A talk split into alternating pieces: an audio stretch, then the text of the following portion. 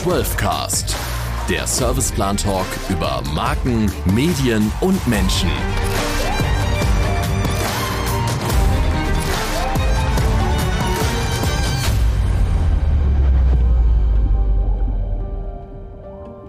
Servus und herzlich willkommen zur neuen Podcast-Folge vom 12cast. Ich bin Benny Meyerron und heute gibt's eine Rapid Reaction in Form einer Sonderfolge. Vom 10. bis 19. März kamen Themen und Speaker aus Tech, Marketing, Film, Musik, Bildung und Kultur im Süden der USA zusammen. Genauer gesagt in Austin, Texas, auf der South by Southwest. Es gibt hier nicht nur Vorträge und Panels, auch sogenannte Experiences und Expos. Unsere beiden House of Communication ExpertInnen, Nina Matzat und Alex Turchan, waren dieses Jahr beide vor Ort. Nina ist General Manager von Serviceplan Decentral, unserem Full-Service Web3-Studio. Und Alex ist Director Innovation bei Media Plus. Wir ziehen gemeinsam Bilanz über ihre Erlebnisse und Erkenntnisse, was sie mitnehmen und was sie dort lassen. Aber letzten Endes bleibt mir zu sagen, dass ich von meinen 20 vorbereiteten Fragen vielleicht zwei oder drei beantwortet bekommen habe. Das Gespräch hat sich ja dann doch ein wenig anders entwickelt, wenn ich das jetzt mal so sagen darf. Wir haben ausgehend von dem Thema South by Southwest über die Digitalisierung in Deutschland, warum Deutschland im Punkto Internet und der digitalen Zeitwende im Vergleich zu Asien und den USA absolut hinterherhinkt und was es braucht, um da vielleicht wieder ein bisschen aufzuholen. Gesprochen, aber hört doch selbst rein. Also, let's go. Howdy! Hallo Nina, hallo Alex. Danke für eure Zeit und schön, dass ihr in Folge 6 vom 12cast am Start seid. Moin aus Hamburg. Und Servus aus München, Benny. Und schön, dass ich schon zum zweiten Mal hier sein darf. Zum zweiten Mal. Hast du, hast du genau richtig gesagt, nachdem du dich in Folge 2 beschwert hast, dass du nicht schon in Folge 1 dabei warst, bist du jetzt der allererste Gast, der tatsächlich zum zweiten Mal schon dabei ist. Dadurch solltest du dich tatsächlich sehr, sehr geehrt fühlen. Aber heute haben wir eine Spezialfolge, denn ihr kommt gerade frisch zurück aus Austin, Texas. Und diesen Ort sollte allen Menschen aus unserer Branche ziemlich gut kennen, denn dort findet jedes Jahr eine der größten Konferenzen weltweit statt. Und ich muss ganz offen sagen, ich hoffe, ich muss den Namen nicht mehr allzu oft aussprechen, aber es ist die South by Southwest. Ihr wart beide schon mehrmals dort. Ich war noch nie da. Warum sollte man unbedingt dorthin, liebe Nina? Oh, das ist eine gute Frage. Es ist, ähm, also einmal ist Austin so raus. Es ist so anders Amerika irgendwie. Also jeder kennt New York und hat eine Vorstellung davon und irgendwie hat auch jeder eine Vorstellung von Los Angeles beispielsweise. Und Austin ist zwar Texas, ist aber so anders Texas. Also es ist wahnsinnig liberal, unheimlich tech-affin. Auch die ganzen Big Techs äh, siedeln sich da an äh, über die letzten Jahre. Das ist eine Stadt in der Größe von Pi mal Daumen Köln. Also es ist auch relativ überschaubar, super ruhig. Und 300.000 Menschen dieses Jahr kommen eben zur South by, das ist die Abkürzung, das macht es einem dann einfacher für die Zunge, zur South by nach Austin. Und die ganze Stadt ist ein ganzes Festival. Und das Tolle an Austin oder an, an der South by ist eben auch, dass es nicht nur eine Digitalkonferenz ist, also so wie wir das von der OMR kennen beispielsweise, wo dann auch äh, die ganze Zeit nur so Marketing- und Digitalfuzis rumlaufen, sondern South by ist ein Digitalfestival, ein Filmfestival und Musikfestival. Das heißt, man hat halt einen unheimlich bunten Mix aus Themen, auch aus Audiences und es ist unheimlich inspirierend, so auf ganzer, eigentlich so ganz, ganz holistisch, also weit über unseren eigenen Tellerrand hinaus. Und äh, das ist für mich einer der Gründe, da jedes Jahr zu sein. Das war jetzt auch tatsächlich erstmal eine zweite South by, weil die 20er, die ist ja dann ausgefallen. Und das wurde jetzt eben dieses Jahr für mich nachgeholt. Und ich fahre da auf jeden Fall nächstes Jahr wieder hin, weil es einfach ein großartiges Erlebnis ist. Jetzt hast du mir meine zweite Frage an Alex ähm, schon so ein bisschen vorweggenommen, weil ich wollte Alex eigentlich fragen, ist die OMR das kleine deutsche Pendant? Diese Frage stelle ich dir jetzt nicht, deswegen zwei andere Fragen, Alex, an dich. Bitte, bitte ergänze das und gib mir ein bisschen Hilfestellung, ja? Ich bin Head of Digital laut meines Jobtitels. Wie überzeuge ich nächstes Jahr meinen Geschäftsführer, dass ich mit diesem Jobtitel doch unbedingt zu South by fliegen müsste? Ich glaube, Nina hat es gerade schon ganz gut gesagt. Es ist halt nicht noch eine weitere OMR. Ja, es ist nicht eine Demexco, wo es primär darum geht, dass viele verschiedene Unternehmen eigentlich primär einen Zell machen wollen. Ja, es ist jetzt kein Business Networking Event. Man kann wunderbar networken. Man steht sehr viele Zeit in sehr langen Schlangen rum und lernt dort sehr nette Leute kennen. Das gehört so ein bisschen zur Experience mit dazu.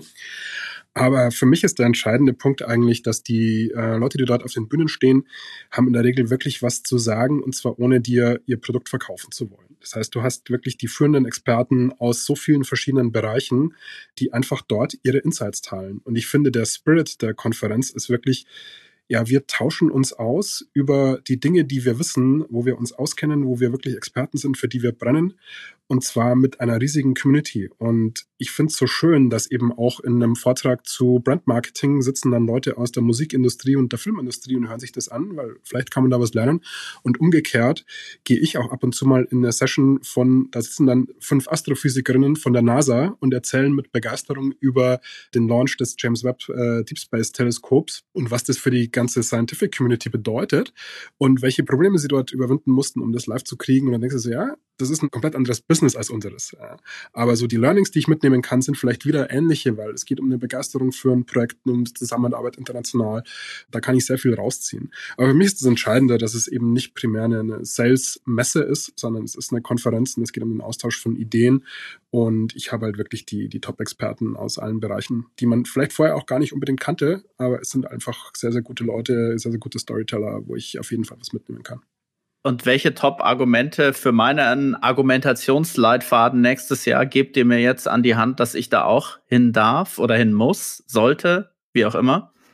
Also ich finde, das, was Alex gesagt hat, das Networking passiert halt so nebenbei. Also man fährt da natürlich hin, auch um Leute kennenzulernen und Gespräche zu führen. Einerseits kann man wirklich sehr gut sowohl mit den Speakern als eben auch mit anderen Teilnehmern in Kontakt kommen. Es gibt eben auch so eine Art Register für alle Teilnehmenden äh, in der South by App. Da kann man sich eben auch umgucken, kann nach bestimmten Firmen gucken alle sind unheimlich kontaktfreudig. Also wie Alex gesagt hat, man steht da manchmal eine Stunde in der Schlange und ich habe beispielsweise auf meiner ersten South by ein Mitglied vom House of Beautiful Business in der Schlange stehen kennengelernt, was halt eine super Institution ist in Deutschland, die unheimlich tolle Events macht und Businessleute verbindet und Networking macht und das ist wahnsinnig wertvoll und was ich auch toll finde an der South by ist, alle sind weg von zu Hause. Also wenn man auf einer Demexco ist, wenn man auf einer OMR ist, ne, man ist halt einfach so in seiner Bubble drin. Und die Bubble ist halt nicht immer gut.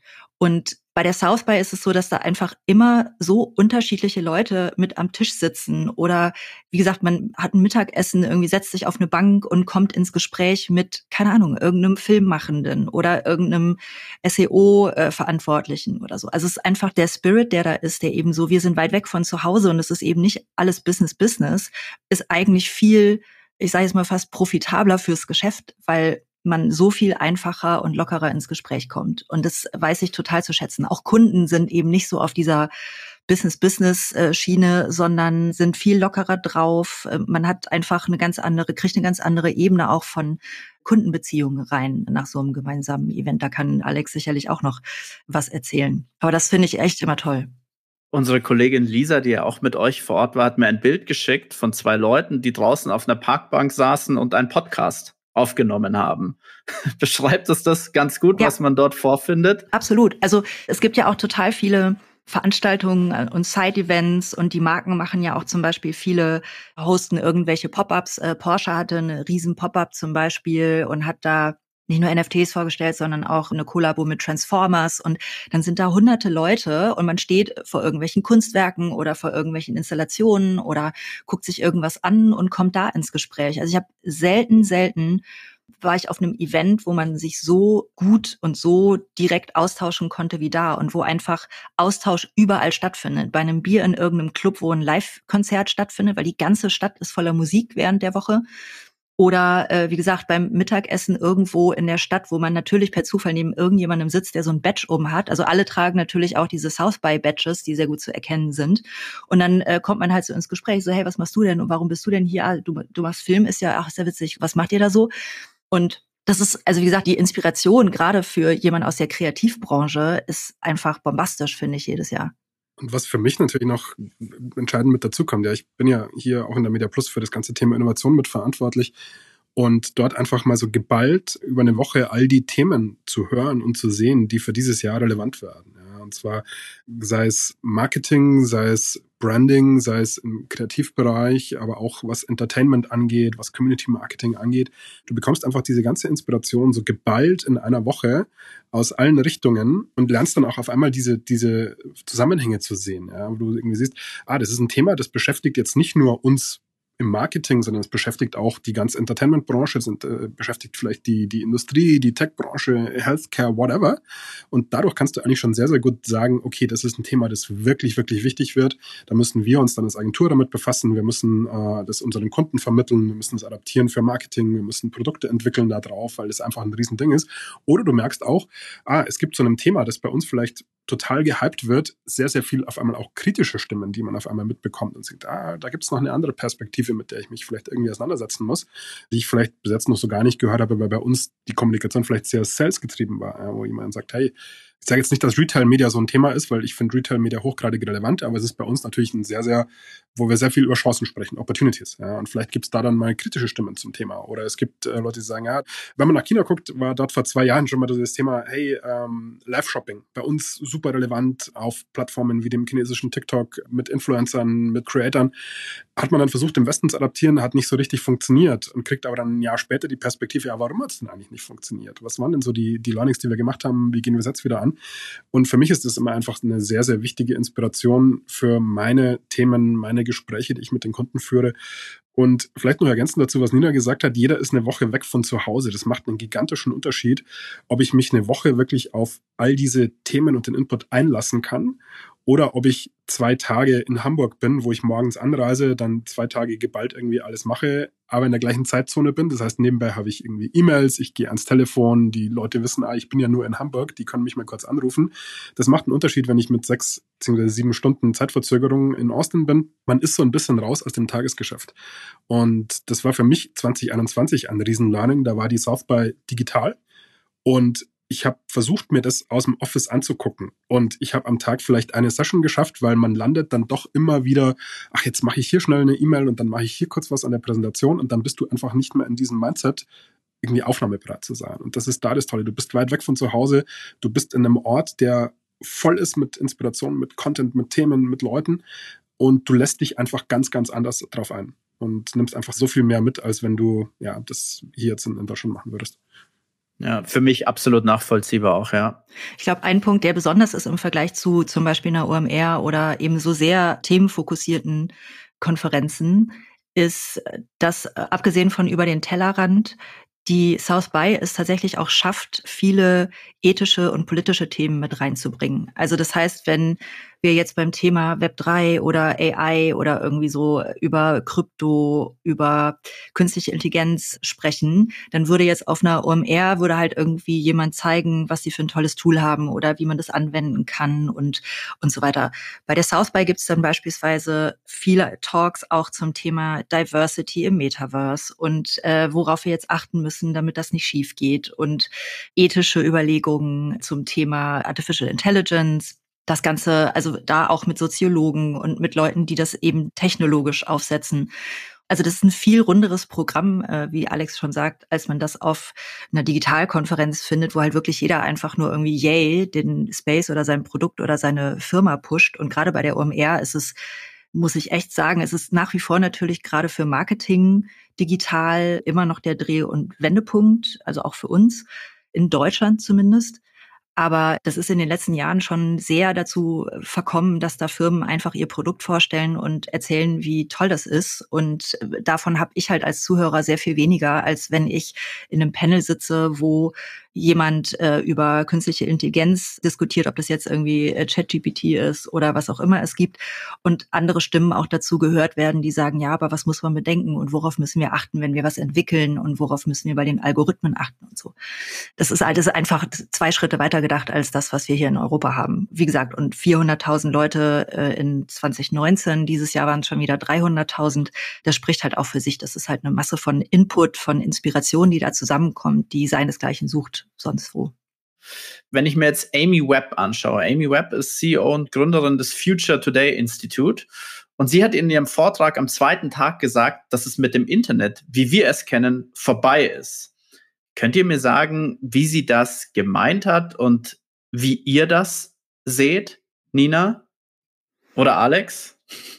Also ich saß in diesem Vortrag mit drin. Übrigens einer, wo man wirklich zwei Stunden vorher da sein musste, um, um reinzukommen, weil äh, einfach gigantische Schlangen. Aber Amy Webb ist, äh, das hat Thomas Knüver, äh, geschätzter Kollege in einer anderen Agentur, mal so schön gesagt, die ist die Queen von Austin. Ähm, die ist jedes Jahr ein Highlight auf dieser Konferenz, weil die einfach so viele gute Impulse dort setzt. Ihr ganzer Vortrag ging in erster Linie um das Thema künstliche Intelligenz. Aber was ich bei ihr ganz, ganz spannend fand, was sie mitgebracht hat und was für mich eines der ganz großen Learnings dieses Jahr ist, die spannendsten Entwicklungen sind eben nicht in einem Themencluster, sondern an den Schnittstellen verschiedener Themencluster. Und ihre Aussage, dass das Internet, wie wir es kennen, eigentlich vorbei ist, bezieht sich eben darauf, dass wir einerseits diese unglaubliche Entwicklung in künstlicher Intelligenz haben, aber andererseits auch im Thema Cloud Computing. Das heißt, die ganze Rechenpower, die ich dezentral eben nutzen kann. Und an dieser Schnittstelle passiert eben gerade was, was wir vielleicht noch gar nicht sehen, weil wir sehen ChatGPT und DALI und diese ganzen Tools gerade so als lustige Werkzeuge, mit denen wir irgendwie Quatsch machen können. Ja. Aber wenn man das mal ein bisschen weiterdenkt, was das eigentlich bedeutet, ja, dass jedes Fitzelchen an Informationen, das im Internet zu finden ist, ab jetzt eigentlich Trainingsdata ist für KI-Modelle und nicht mehr nur Informationen, die ich mit einer Suchmaschine finden kann und dann klicken und lesen, sondern dass alles aufgesaugt wird, in diese KI-Modelle reingeht. Das hat eine gigantische Auswirkung auf, wie wir als Konsumenten und als Endnutzer eigentlich mit dem Internet interagieren werden. Es hat eine positive Seite, dass diese Modelle natürlich dadurch relativ genau wissen, was sind Themen, die mich als Konsument interessieren, das kann mir Vorschläge machen, das kann mir helfen. Das ist so diese, diese Vision der, ja, der gütigen, ständig bereiten KI, die mein Leben leichter macht. Aber Amy Webb hat dann einen ganz, ganz spannenden Punkt gemacht. Sie hat mich gesagt, wie schaffen wir das denn, dass das Ganze nutzerzentriert, dezentral, heißt nicht irgendwie konzentriert bei Amazon, Meta, Google, wenigen großen Plattformanbietern stattfindet? Und wie verhindern wir vor allem, dass diese KIs eigentlich ja, uns davon abhalten, die Informationen zu finden, die wir wollen, weil sie uns nur noch Vorschläge machen, von dem sie denken, dass es das Richtige für uns ist. Ja, und äh, dann so eine, so eine Hölle beschrieben haben, wo die KI so zu 80 Prozent weiß, was wir brauchen und gerne hätten und wir aber immer nur zu 80 Prozent den Content kriegen, den wir gerne hätten und die 20 Prozent, die uns wirklich interessieren, die kommen wir gar nicht mehr ran, ja, weil das Internet an sich nur noch ein einziger, ich sag mal, ein einziger interaktiver TikTok-Feed ist, der mir einfach ununterbrochen Content, Content, Content vorsetzt. Ich aber als Nutzer gar keine Möglichkeit mehr habe, das auszuwählen und ich als Nutzer auch gar keine Möglichkeit mehr habe, darüber zu bestimmen, was passiert denn mit dem Content, den ich zum Beispiel online stelle. Also will ich, dass jede KI meinen kompletten Instagram-Feed, meinen Facebook-Postings, meine Twitter-Posts, meine E-Mails, whatever, in ihr Learning-Modell für sich reinsaugt und dadurch über mich lernt, oder vermeintlich lernt, was für ein Typ ich bin und was ich gerne für Inhalte hätte. Das natürlich auch eine Gefahr ist, wenn das sehr zentral an wenigen Stellen an Content liegt. Und sie hat eben gesagt, in ihrer Sicht die Chance, dass das Ganze gut ausgeht, in Anführungszeichen für die Konsumenten, liegt bei circa 20 Prozent. Ja. Und 80 Prozent ist eher, dass wir uns im Internet bewegen, das dominiert wird von großen Plattformbetreibern, die über diese ganzen KI-Systeme eben Daten scrapen ohne Ende, äh, eigentlich die komplette Content-Ausspielung dominieren, was natürlich für den Journalismus, für Medien, für Entertainment, aber auch für Werbung am Ende des Tages kein sonderlich wünschenswerter Zustand ist. Ja, ich habe mich da natürlich auch eingelesen, ja, in diese zwei möglichen Zukunftsszenarien, die sie, sage ich mal, vorgestellt hat. Also die eine optimistische, ja, das ist das, was du gesagt hast. Wir arbeiten künftig weiter mit rein menschenzentrierter ähm, KI, die aufs Gemeinwohl ausgerichtet. Aber die negative, die du jetzt geschildert hast, wenn ich die jetzt nochmal so kurz zusammenfassen darf, ist ja genau diese, dass unsere digitalen Fußabdrücke zukünftig für ein ganz, ganz aggressives Kuratieren und Empfehlen von bestimmten, teilweise auch gefährlichen Inhalten genutzt wird, anstatt uns eben diese Information zu liefern, nach der wir wirklich suchen. Also das macht mir persönlich, wenn ich das jetzt so lese, macht mir das Angst. Nina, wo geht da die Zukunft hin? Unterstützt du diese These, dass das wahrscheinlich, so wie Alex gesagt hat, dass das eintritt? Naja, das ist ja jetzt nicht nur eine Zukunft, ne? sondern wir haben ja schon bei den Googles dieser Welt das Problem, dass erstmal diese Algorithmen programmiert sind von einer Monokultur, und zwar meist von weißen Männern. Also das war so Übertreibung, um den Punkt zu machen, ne? aber äh, das ist eben sehr dominant. Und entsprechend hat das auch Einfluss auf das, was da ausgespuckt wird. Und wenn ich jetzt nur beispielsweise danach gehe, was für jemanden relevant ist, dann behalte ich diese Person ja auch komplett in ihrer Bubble. Und das sehen wir natürlich auch gerade, also sowohl bei Liberalen als auch, also im politischen Bereich, bei Liberalen als eben auch bei Nationalisten, auch gerade in Amerika. Das heißt, jeder lebt in seiner Bubble und kriegt auch eben nur Inhalte ausgespielt, die zu dieser Bubble passen. Das ist eben das Problem mit dem Algorithmus, der sagt, äh, ich spiele dir nur das aus, was für dich relevant ist. Obwohl ich dir eigentlich Sachen ausspielen müsste, die außerhalb deiner Bubble liegen, damit du ein komplettes Bild der Situation hast und vielleicht auch deine Meinung ändern kannst oder so. Das ist ja das, was Journalismus eigentlich tun soll, dass man unterschiedliche Sichtweisen auf Dinge bekommt, dass man Fakten hat, aber eben auch eine Meinung beispielsweise. Und wie schaffe ich das, dass jeder wieder alle Themen vorgesetzt bekommt? Also ich spreche mal für uns beide, Alex. Ich glaube, da fragst du ein bisschen die falschen Leute, weil da geht es natürlich um Programmierung und um Algorithmen und um alles Mögliche. Wichtig ist natürlich, also künstliche Intelligenz lernt, genau wie wir lernen. Und das bedeutet, das, was ich der künstlichen Intelligenz füttere, davon macht die sich quasi ein Bild. Das heißt, ich muss sie mit allem füttern, was es zu füttern gibt. Wenn ich sie nur mit einseitigen Dingen füttere, dann kommt da auch nur eine einseitige Meinung oder ein Output raus. Und das ist, glaube ich, der Kern dazu. Es braucht diversifizierte Entwickler. Es, also es braucht vor allem Diversität, ob das in Ethnizitäten ist, in Religion, äh, Input, in Technologie, Ethik, Soziologie, also all das muss gefüttert werden und es muss sehr divers aufgestellt sein. Und dann habe ich irgendwie eine Chance drauf, dass das in irgendeiner Form auch außerhalb der Bubble einzelner Individuen passiert, was da ausgeliefert wird. Aber das sieht man halt im Moment noch nicht, vor allem weil die AI, wie wir sie jetzt gerade wie sie sich entwickelt.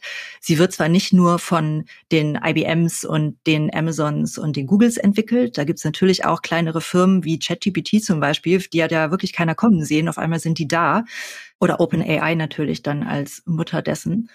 Und davon wird es halt abhängen, was die einer KI füttern.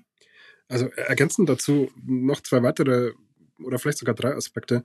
Einen davon hat äh, unter anderem Scott Galloway bei der DLD schon angesprochen, der meinte, was diese Branche zwingend braucht, ist mehr Regulierung. Ja, und wenn das halt von jemand wie Scott Galloway schon kommt, dann weißt du, welche Stunde geschlagen hat. Das wurde auch in, in diversen Panels immer wieder angesprochen. So, ja, wir, wir brauchen eigentlich mehr staatliche Regulierung von diesen Unternehmen, die diese Datenverarbeitung machen. Und die Befürchtung ist natürlich auch, bis die Regulierung überhaupt dort ankommt, dass sie feststellt, oh, wir haben hier ein Problem, ist die Katze quasi aus dem Sack. Weil alles, was mal in so einem KI-Modell drin ist, kriegst du da auch nie wieder raus. Das ist nichts, was man aus dem Internet löschen könnte, war ja vorher schon schwierig, ist hier unmöglich. Ja, das ist das eine. Das zweite, das hat auch Emmy Webb angesprochen, wir brauchen auch was den Umgang mit den ganzen Tools angeht, ein massives Education-Programm. Und zwar wirklich in allen Gesellschaften, um zu verhindern, dass Leute wirklich quasi einen zweites Mal digital abgehängt werden. Ja, ich glaube, die erste digitale Revolution haben wir ja die letzten 20 Jahre erlebt und was passiert mit Branchen, aber auch mit Menschen, die sich eben dort ja nicht darauf eingelassen haben, den Umgang mit den Tools, mit den Anwendungen nicht gelernt haben. Das Ganze werden wir wieder erleben. Ja, und das kann eben dann nochmal ganz andere Auswüchse haben. Wenn in Zukunft in einem Job, der vermeintlich bis heute ohne KI auskommt, dann die Leute eben nicht schon in der Schule, in den Universitäten, aber auch in der bestehenden Bevölkerung, die, die heute schon im Job sind, eben weitergebildet werden, trainiert werden auf den Tools, wird man die abhängen. Und das ist was, was zu verhindern gilt. Also Ausbildung, staatliche Regulierung. Und der dritte ganz entscheidende Punkt, glaube ich, ist Dezentralisierung. Wir können halt nicht zulassen oder wir sollten nicht zulassen, ich fürchte aber auch dafür ist es schon zu spät, dass eben das äh, Web 3 die nächste Evolutionsstufe des Internet halt wieder dominiert wird von den gleichen großen Plattformen, wie wir es in den letzten zehn Jahren schon gesehen haben, mit dieser Marktmacht, die ein Google hat, die ein Meta hat, die ein Amazon hat, die auch ein Apple hat sondern dass gerade im Bereich KI es vielleicht sinnvoll wäre, wenn eben nicht nur die ganzen großen Unternehmen die Chance haben, die Modelle zu trainieren, weil die Computing Power und damit auch die Kosten dafür sind ja astronomisch. Also man geht ungefähr davon aus, dass so ein Modell wie ChatGPT 4, das gerade released wurde, zu trainieren, irgendwo zwischen 10 und 15 Millionen Dollar alleine an Kosten verursacht. Das kann sich ja auch kein Einzelunternehmen leisten. Das kann sich eine Serviceplangruppe nicht leisten. Da tut sich ein durchschnittliches DAX-Unternehmen damit schon schwer, solche Summen zu investieren. Vielleicht braucht es dort eher einen dezentralen Ansatz. Wie dieser aussehen kann, schwierig. Ähm, wir wissen nur, dass die Entwicklung, wie wir sie gerade sehen, nicht unbedingt die positivste ist.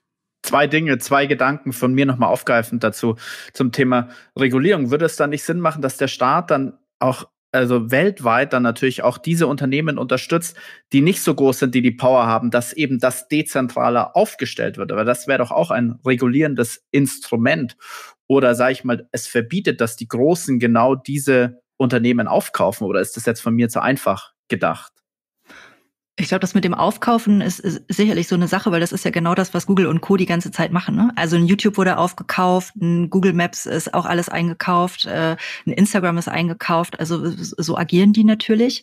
Das, die Chance, die ich bei Web3 und Dezentralisierung sehe, ist, dass die Shareholder eben nicht mehr nur Aktieninhaber eines Großunternehmens sein müssen, wie das halt irgendwie heute der Fall ist, sondern dass durch Web 3 eben ein dezentralisiertes äh, quasi Crowdsourcing ermöglicht wird, das dann eben auch davor schützt, dass solche Unternehmen, die da entstehen, von Großen übernommen werden. Kann man das ganz verhindern? Weiß ich nicht, das ist sicherlich nicht mein Home-Turf, aber ich glaube, dass da zumindest die Möglichkeit besteht, dass das eben auf viel mehr Leute aufgeteilt, so viel mehr Shareholder aufgeteilt wird, als das heute der Fall ist.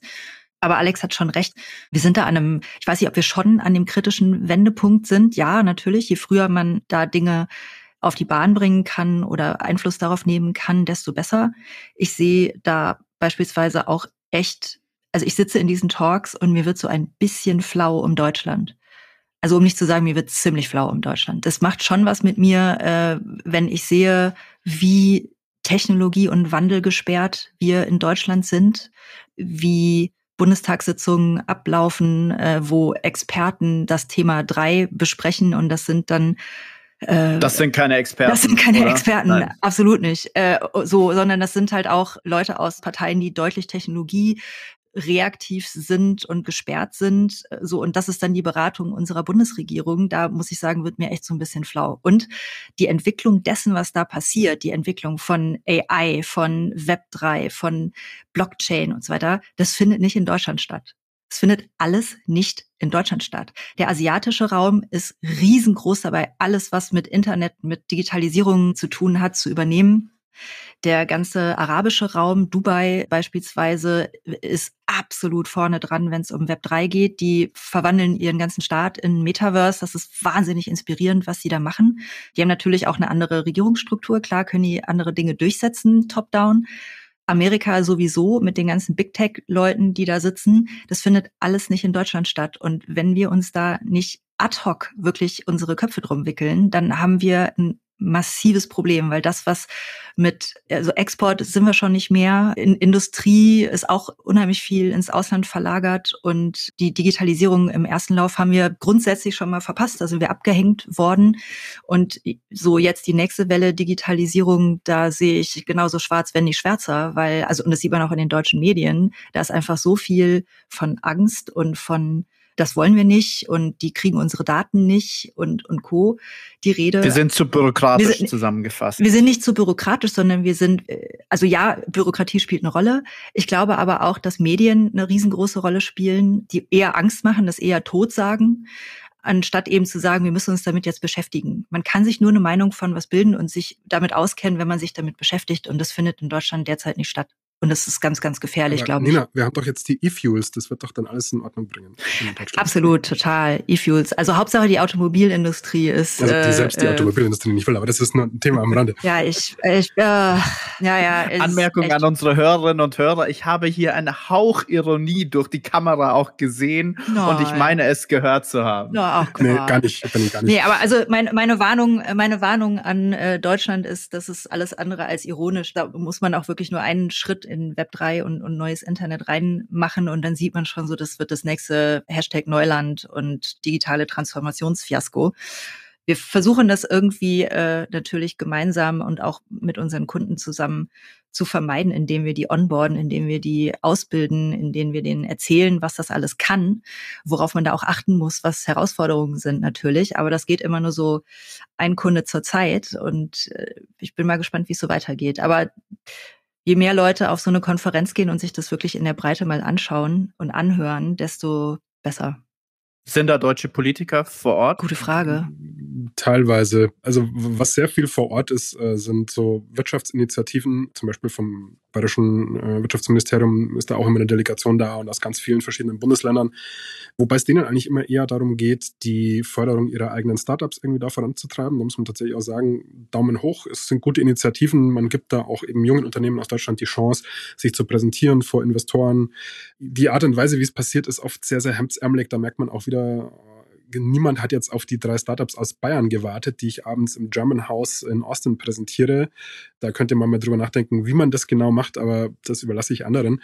Ähm, vielleicht noch zwei Worte zu dem, was, was Nina gerade gesagt hat. Ich bin da auch pessimistisch, aber vielleicht nicht ganz so pessimistisch, weil ich glaube, dass gerade die EU in den letzten Jahren gezeigt hat, dass sie durchaus ja Mittel und Wege hat, ähm, die schlimmsten Auswüchse da so ein bisschen einzudämmen. Das ist allerdings dann eher ein reaktiver Ansatz, aber wenn man sich anguckt, was für ein durchaus scharfes Schwert die DSGVO geworden ist, die ja wirklich, glaube ich, sehr, sehr viel Gutes im digitalen Bereich geschaffen hat, was zumindest die Nutzerrechte angeht, habe ich da ein bisschen mehr Vertrauen in die Regulierung.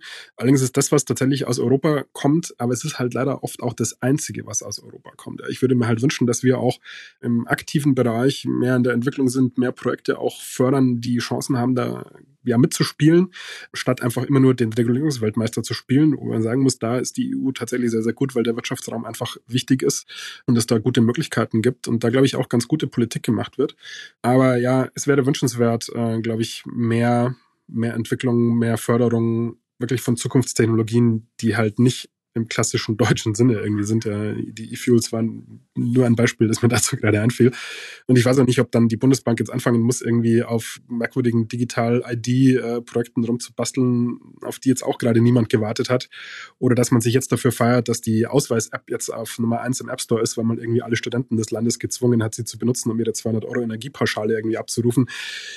Ja, ähm, der Weg ist weit, aber vielleicht mehr Leute nach Hause. Da ist sie wieder, die Ironie. Ja. Danke für die Erwähnung. naja, aber auch natürlich der Standort Deutschland. Ne? Also wir haben mit Berlin beispielsweise ein Potenzial vor Jahren erschaffen im Bereich Startups, vor allem Tech-Startups, das seinesgleichen natürlich sucht in Deutschland. Das haben wir in keiner anderen deutschen Stadt.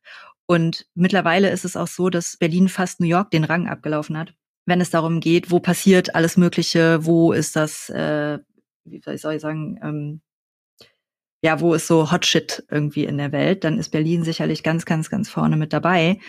Aber die Firmen, die Startups, die siedeln sich halt hier auch nicht an, aufgrund von Regulierung, aufgrund von Bürokratie, aufgrund von steuerlichen Gegebenheiten und, und, und. Ne? Also es wird halt Unternehmen und gerade auch Startups, äh, glaube ich, unheimlich schwer gemacht im Vergleich zu anderen Ländern, was Kapital angeht, was Steuern angeht. Und das merkt man natürlich. Also das ist einfach Deutschland als Standort, Deutschland als Talentschmiede. Ich kann da nicht optimistisch sein, muss ich gestehen. Also ich bin froh, dass es Leute gibt wie Alex, die dann noch optimistischer sind als ich. Aber das, was ich sehe, das macht mich nicht optimistisch. Wenn du dir eine Sache wünschen dürftest, die dich dann optimistischer sein lässt, was wäre das, kurz gesagt? Neugierde, mehr Neugierde. Von Deutschland an sich oder vom Gesamten? Also jetzt in Bezug auf Deutschland, mich interessiert natürlich alles, was in der Welt vorgeht zu dem Thema. Aber ich bin halt Deutsch und ich lebe hier und ich hätte auch gerne eine total gute und glorreiche wirtschaftliche Zukunft für das Land, in dem wir leben. Und das, was mir wirklich, wirklich, wirklich fehlt und das sehe ich und höre ich auch von Kunden, das höre ich von Menschen, mit denen ich einfach so spreche darüber, ist Neugierde unheimlich viel Information wird irgendwie oberflächlich aus den Medien entnommen, bei denen, also ich habe Artikel schon gelesen von wirklich einschlägigen großen deutschen Medien, wo ich denke, derjenige, der das geschrieben hat, hat sich nicht mehr als eine Stunde mit dem Thema Web3 oder NFTs oder Metaverse beschäftigt. Ganz, ganz klar zu sehen, stehen teilweise Halbwahrheiten, teilweise gar keine Wahrheiten drin. Das finde ich unheimlich gefährlich und tragisch, weil das prägt eine ganze Gesellschaft in Bezug auf die Akzeptanz und die Neugierde gegenüber neuen Technologien. Und wir brauchen diese Neugierde, weil wenn wir uns nicht damit beschäftigen, können wir nicht wissen, wie es funktioniert, was die Gefahren sind, wo man was bedenken muss, aber auch wo die Potenziale sind. Und das fehlt mir halt total. Es ist immer so ein Schwarz und Weiß. Und wenn wir zu Kunden gehen beispielsweise und denen eine Blockchain-Technologie erklären und denen erklären, was NFTs können, dass das eben nicht nur Spekulationsobjekte sind mit irgendwie bunten Affenbildchen oder so, sondern dass das für eine Automobilindustrie transformativ sein kann, dass das für eine Event, für eine Ticket-Veranstaltungsindustrie transformativ ist, dass ein Metaverse für die Industrie wahnsinnig transformativ sein kann äh, in Bezug auf Kosten, in Bezug auf Innovation, in Bezug auf Kundenbeziehungen und Sales und so weiter, denen fallen fast die Augen aus dem Kopf, weil die das eben nirgendwo anders präsentiert bekommen. Und mir fehlt einfach die Neugierde über das, was in den Medien steht, hinausblicken zu wollen, das Bewusstsein darüber, wie wichtig diese Technologien in Zukunft sein werden und vor allem auch das Bewusstsein darüber, wie wichtig es ist, dass wir uns heute damit beschäftigen, damit wir wissen, worüber geredet wird, damit wir Dinge einordnen können in der Zukunft. Und das passiert wirklich selten. Also ich habe gerade noch einen Kunden gehabt, der äh, gesagt hat, ja, also er hat da mal mit anderen, äh, äh, wie soll ich sagen, anderen Partnern oder Kollegen gesprochen und die wären ja der Meinung, dass das Metaverse und auch NFTs, also aber gerade auch das Metaverse, dass der Hype ist ja jetzt eigentlich vorbei, ne? Und da, also da passiert jetzt nichts und hat dann gefragt, ob wir denn der Meinung wären, dass sie da überhaupt noch investieren sollen oder ob das dann jetzt vorbei ist. Und dann sitze ich so da und denke so, es ist doch noch gar nicht so wirklich da, ja. Es ist überhaupt noch nicht da. Das Metaverse, so wie es sein soll und wie es eigentlich gedacht ist, ist noch locker zehn Jahre entfernt. Wir sind noch vor einem Hype. Also wir haben vielleicht gerade einen kleinen Medienhype gehabt und dann macht halt ein Zuckerberg wieder irgendwas und jeder redet drüber. Aber Zuckerberg hat noch nie was mit dem Metaverse für uns zu tun gehabt. Ne? Also der war schon immer irrelevant. Der kommt in unserem täglichen Leben nicht vor, wenn wir Metaverse-Anwendungen entwickeln. Und der hat jetzt, wo er äh, Metaverse irgendwie fallen lässt wie eine heiße Kartoffel und lieber AI macht, was er Beschreib übermorgen dann fallen lässt wie eine heiße Kartoffel, ist der für uns noch weniger relevant. Und das ist halt unheimlich gefährlich. Ne? Also da herrscht unheimlich viel Angst. Und ich finde, wenn die Angst größer ist als die Neugierde, da läuft was falsch. Mhm. Ich muss eine Sache so ein bisschen jetzt von der anderen Seite, sage ich mal, ja. ergänzen. Du sagst, okay, ja, wir müssen mehr Neugierde zeigen über das, was in den Medien steht. Und in den Medien steht auch nicht immer viel Richtiges, viel Falsches und nicht immer ganz genau das, was es eigentlich ist. Ja, aber das ist ja auch ein bisschen eine Ursache des Problems, ja was sind denn die Journalisten? Das ist ein scheiß mhm. bezahlter Job, den ich mal sagen dann, der ist total unsicher. Gruner und Jahr hat gerade so x 100 Leute entlassen, Redaktionen werden zusammengelegt, mhm. die haben viel weniger Zeit, ihre Geschichten eindeutig zu recherchieren. Aber das liegt daran, dass in Deutschland nicht so viele Leute bereit sind, für qualitativ hochwertigen Journalismus zu bezahlen. Ja, es beschwert sich also, wieso ist dieser Artikel hinter der Paywall und sowas? Ah, dafür zahle ich nicht meine zwei Euro im Monat. Und das ist ja auch ganz klar, damit kann man kein Geld verdienen. Also die, die, die, die Seite muss man auch betrachten. Also, genau. Ja, absolut. Also ich meine, also gerade der Journalismus in Deutschland ist ja so ein, für mich so ein Vorzeigeprojekt, wie man eigentlich 20 Jahre lang an digitalen Themen rumdoktern kann, ohne einmal eine Vision zu entwickeln, ja. äh, sein altes Geschäftsmodell zu überwinden. Absolut. Also sagen, okay, ja. äh, wir haben irgendwie existiert von Abos und von Anzeigengeschäft. Dann haben wir uns erst das ganze Kleinanzeigengeschäft eben wegnehmen lassen, weil wir nicht reagiert haben und die Plattformen selber angeschoben. Dann haben wir versucht, das Abo-Modell eins zu eins zu adaptieren für eine digitale Welt, in der das einfach nicht mehr gefragt ist. Und wenn ich ehrlicherweise, wenn du den, den durchschnittlichen Konsumenten auf der Straße natürlich fragst, so, ja, wie viele digitale Zeitungen willst du denn abonnieren, um dich irgendwie zu informieren? Und die Angebote waren halt lange Zeit auch einfach kürzer. Und jetzt sitzt man da und merkt irgendwie so, ja, hm, das Geschäft ist so ein bisschen doof. Ja. Und also wenn ausgerechnet Springer, zumindest äh, Döpfner stellt sich hin und sagt, okay, das Zeitungsgeschäft hat für uns keine Zukunft. Ja, das äh, ist, glaube ich, eine, eine Aussage, die hätte man schon vor zehn Jahren treffen müssen. Wenn man sagt, okay, vielleicht ist Journalismus auf bedruckten Papieren nicht mehr so das Wahre. Nur ich glaube, dass der Journalismus weltweit ein Problem hat, seine Inhalte zu ja, zu verkaufen, weil es gibt halt außer wenigen großen, ja, die New York Times nimmt man ja gerne als großes Beispiel, halt einfach auch nicht die Masse, die es noch weiter finanziert bekommt. Ja. Und das Zeitungssterben in den USA ist ja im Regionalbereich seit Jahren genauso wie bei uns.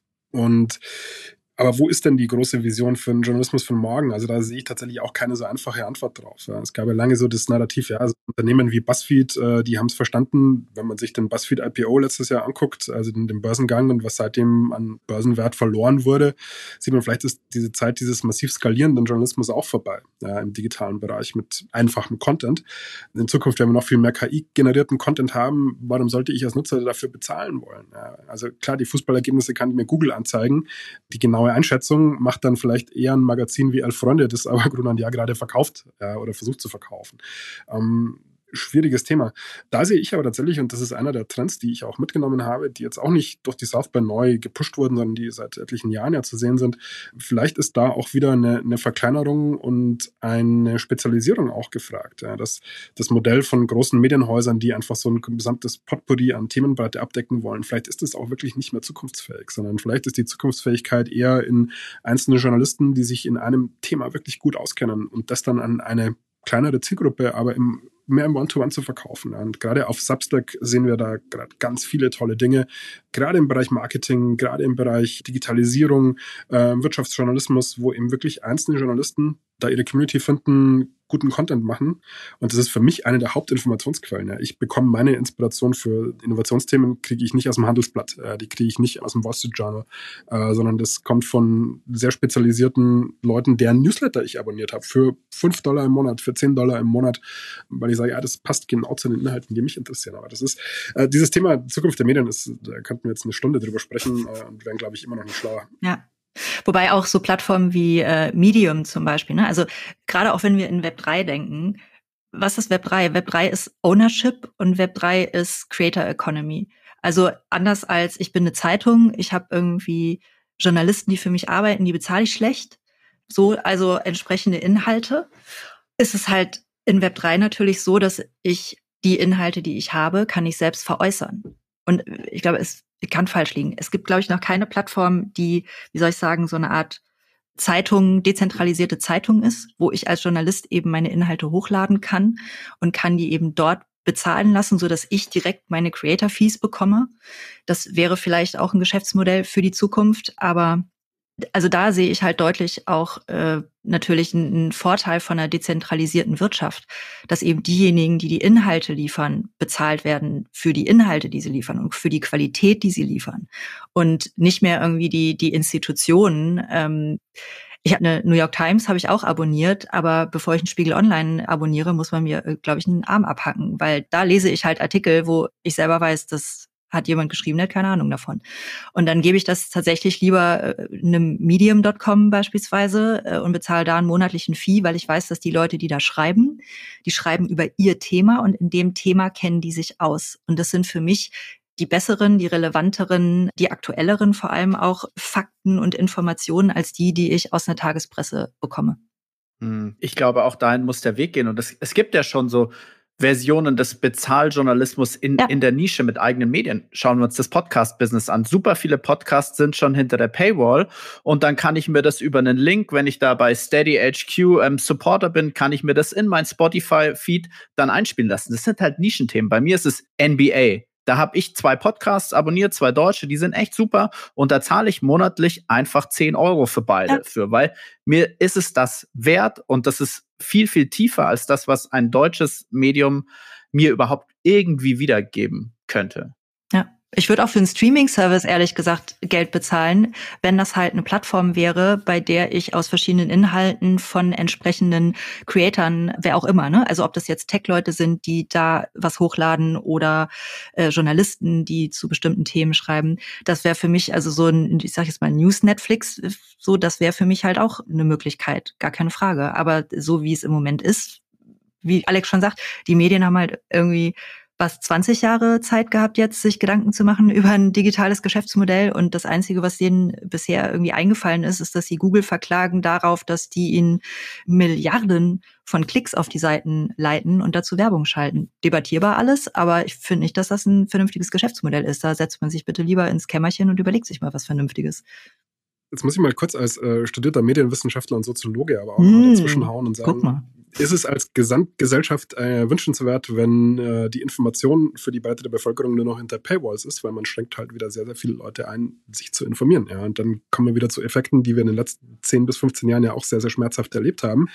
Weil wenn die einzigen Informationsquellen, die frei zugänglich sind, halt der Facebook-Feed vom leicht wirren Onkel aus Sachsen-Anhalt ist, äh, hast du halt wieder ein anderes Problem als Gesellschaft. Und vielleicht ist das auch nicht wünschenswert. Und da muss ich wieder sagen, bin ich optimistischer, weil wir haben in Deutschland ja glücklicherweise auch durch die Lehren der Geschichte aber einen sehr, sehr starken öffentlich-rechtlichen Rundfunk, den wir ja. alle finanzieren und der zumindest so als neutrale Informationsquelle für viele Themen halt der, der breiten Bevölkerung noch zur Verfügung steht.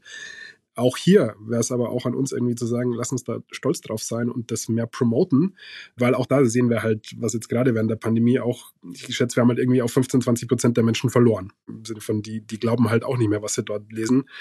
Vielleicht ist das auch eine gesellschaftliche Aufgabe. Einerseits Geschäftsmodelle auf der Medienseite, aber andererseits auch, wie schaffe ich denn eigentlich erst diese tolle Institution, die wir haben mit ARD und ZDF bei uns irgendwie weiter zu, zu stärken, zu promoten, ähm, möglichst viele Zielgruppen anzusprechen, auch mal eine spannende Frage. Und auch dort passiert halt in Sachen Digitalisierung zwar sehr, sehr viel, aber wie es in Deutschland so üblich ist, also auch sehr viel föderalistisch, kleinteilig, jeder kocht zu sein Süppchen. Und wenn ich jetzt irgendwie höre, ja, die, die ARD will irgendwie mehrere Millionen äh, in ihre Streaming-Technik investieren, um irgendwie mit den Streaming-Anbietern mitzuhalten, frage ich mich, ist die Streaming-Technik das Problem oder ist vielleicht die Usability der Plattform und die Inhalte an sich der Grund, dass nicht so viele Leute jetzt die ARD-Mediathek nutzen wie jetzt Netflix. Ja. Aber das nur als äh, kleine Side-Note. Du hast das ja schon gesagt, da könnten wir stundenlang drüber diskutieren. Und ich finde es jetzt zum Ende des Gesprächs, ich finde es absolut faszinierend. Ich glaube, ich habe mir so 13, 14 Fragen, habe ich mir aufgeschrieben. Ich glaube, ich habe von diesen 13, 14 Fragen so anderthalb bis maximal zwei gestellt. Unser Gespräch hat sich echt in eine ganz andere Bahn entwickelt, als ich mir das eigentlich so geskriptet oder vorgestellt habe. Aber ich sag mal so, so soll es ja auch laufen. Und Alex, so kenne ich das auch von Podcasts mit dir. Es läuft dann immer so Skript weg und jetzt lass mal über was anderes sprechen. Deswegen gebe ich euch jetzt mal eine kleine Aufgabe, ja, weil der Podcast muss ja jetzt ganz, ganz schnell, muss ja auch gedroppt werden, wie wir so schön sagen. Wie würdet ihr jetzt dem Podcast und dem, was wir heute besprochen haben, eine, eine Headline geben. Ja, eine kurze Headline, max 60 Zeichen. Was sollte da drin stehen, wenn wir das jetzt mal äh, rekapitulieren lassen, worüber wir in den letzten, keine Ahnung, knapp 45, 40 Minuten gesprochen haben? Gute Frage. Lass mich ich, ich, tippe, ich tippe mit. Darf auch Clickbait sein. Ich finde Clickbait super.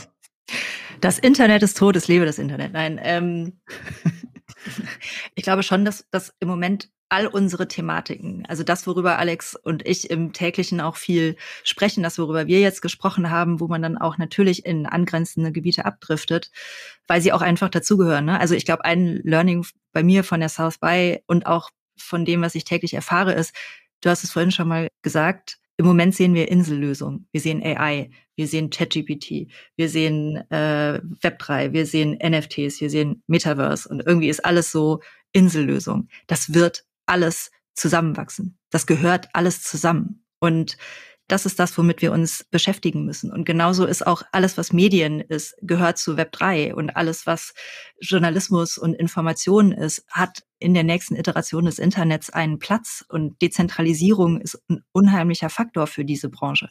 Also insofern gehört schon alles irgendwie zusammen. Die Überschrift, die ich ständig im Kopf habe, ist so die der Einfluss von AI, Web3, NFTs, Blockchain, Dezentralisierung, ähm, Pipapo auf Gesellschaft, auf Medien, auf Marketing. Also es ist immer so, was, welchen Einfluss wird diese neue Internetwelle, diese neue Digitalisierungswelle haben auf unsere, also auf die Industrien, auf die Branchen, aber auch auf unsere Gesellschaft als Ganzes. Und damit kann man irgendwie eine Headline, äh, glaube ich, äh, formulieren, weil damit liegst du im Moment einfach immer richtig. Die Beschäftigung damit, welche. Das waren jetzt, das waren jetzt halt 600 Zeichen. Ja, 6000, okay. dann ja. ist das in diesem Fall der Einfluss von, also irgendwie Learnings von South by Southwest, der Einfluss der nächsten Iteration des Internets auf Branchen und Gesellschaft. Bums, mach's besser, Alex.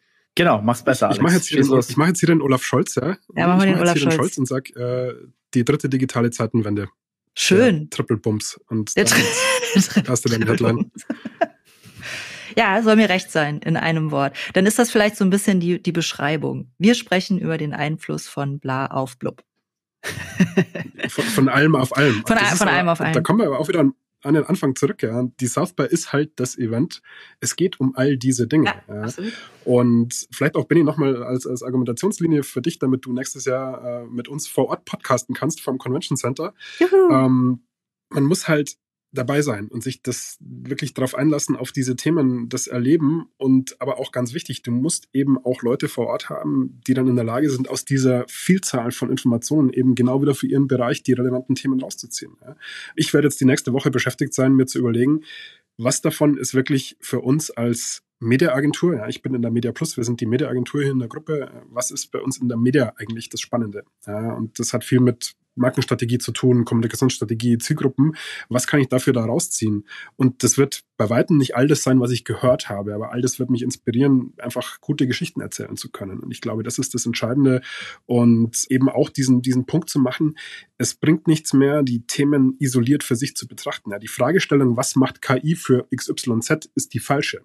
Sondern die Fragestellung muss eben heißen, was macht KI für alles? Ja, äh, auf der Kundenseite, auf der Konsumentenseite, auf der Markenkommunikationsseite und in Verbindung mit eben all den anderen Themen, die Nina gerade genannt hat, äh, mit Web 3, mit Metaverse, mit äh, Cloud Computing, mit ähm, veränderten Zielgruppenverhalten, mit neuen Entertainment-Formaten, all diese Dinge. Und dort entstehen die spannenden Sachen und da muss ich eben hingucken. Und das wird jetzt das sein, was, was uns die nächsten Wochen und Monate natürlich jetzt beschäftigen wird, weil wir kommen natürlich jetzt zurück und haben einen Sack voller äh, Inhalte dabei, die wir jetzt irgendwie nicht nur eine 45 Minuten Podcast-Episode irgendwie kriegen müssen, wir sehen schon, wie das geendet ist, sondern vielleicht auch in eine, äh, sag ich mal, 100 Seiten PowerPoint-Präsentation, die man dann bei Kunden vorstellt und sagt, ja, was nehmen wir denn jetzt mit aus der ganzen Geschichte? Ich mache mir da ab heute Nachmittag dann detailliertere Gedanken drüber, äh, wenn es dann wirklich soweit ist und ich die erste Folie aufsetze und denke so, oh fuck, wo fange ich denn an? Ich glaube, mein Learning davon ist wirklich, oder das, womit ich mich jetzt als nächstes beschäftige, ist Punkt eins, alles gehört zusammen. Ne? Also wir reden über Metaverse, wir reden, also bei uns jetzt bei Decentral, wir reden über Metaverse, wir reden über Blockchain, über Web3, über NFTs. All das gehört zusammen. Ich kann das auch nicht, ich sage jetzt mal einzeln in Anführungszeichen verkaufen, sondern ich muss meinen, meinen Kunden aufklären, educaten darüber, was kann das alles und wie hängt das zusammen und welche Potenziale ergeben sich dadurch für ein langfristiges, nachhaltiges Geschäftsmodell das ist, glaube ich, so, das ist unsere Aufgabe, das zusammenzuführen und das eben vor allem zu vermitteln. Ganz klar.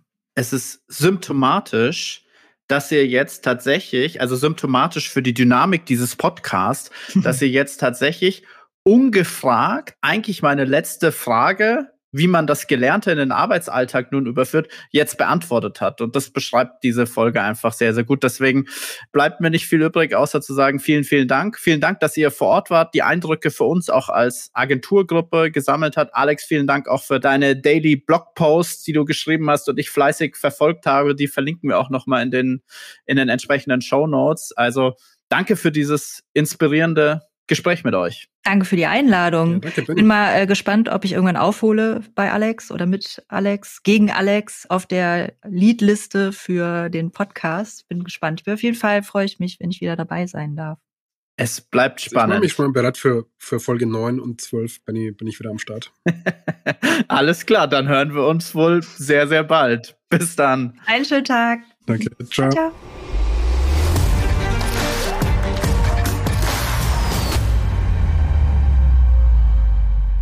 So, ihr kennt das Spiel. Wenn euch die Folge gefallen hat, lasst ein Abo da, bewertet oder teilt den Podcast gerne und wir freuen uns natürlich auch über Fragen sowie Feedback. Alle Links und die weiteren Infos findet ihr in den Show Notes. Servus und bis zum nächsten Mal. 12cast, der Serviceplan Talk über Marken, Medien und Menschen.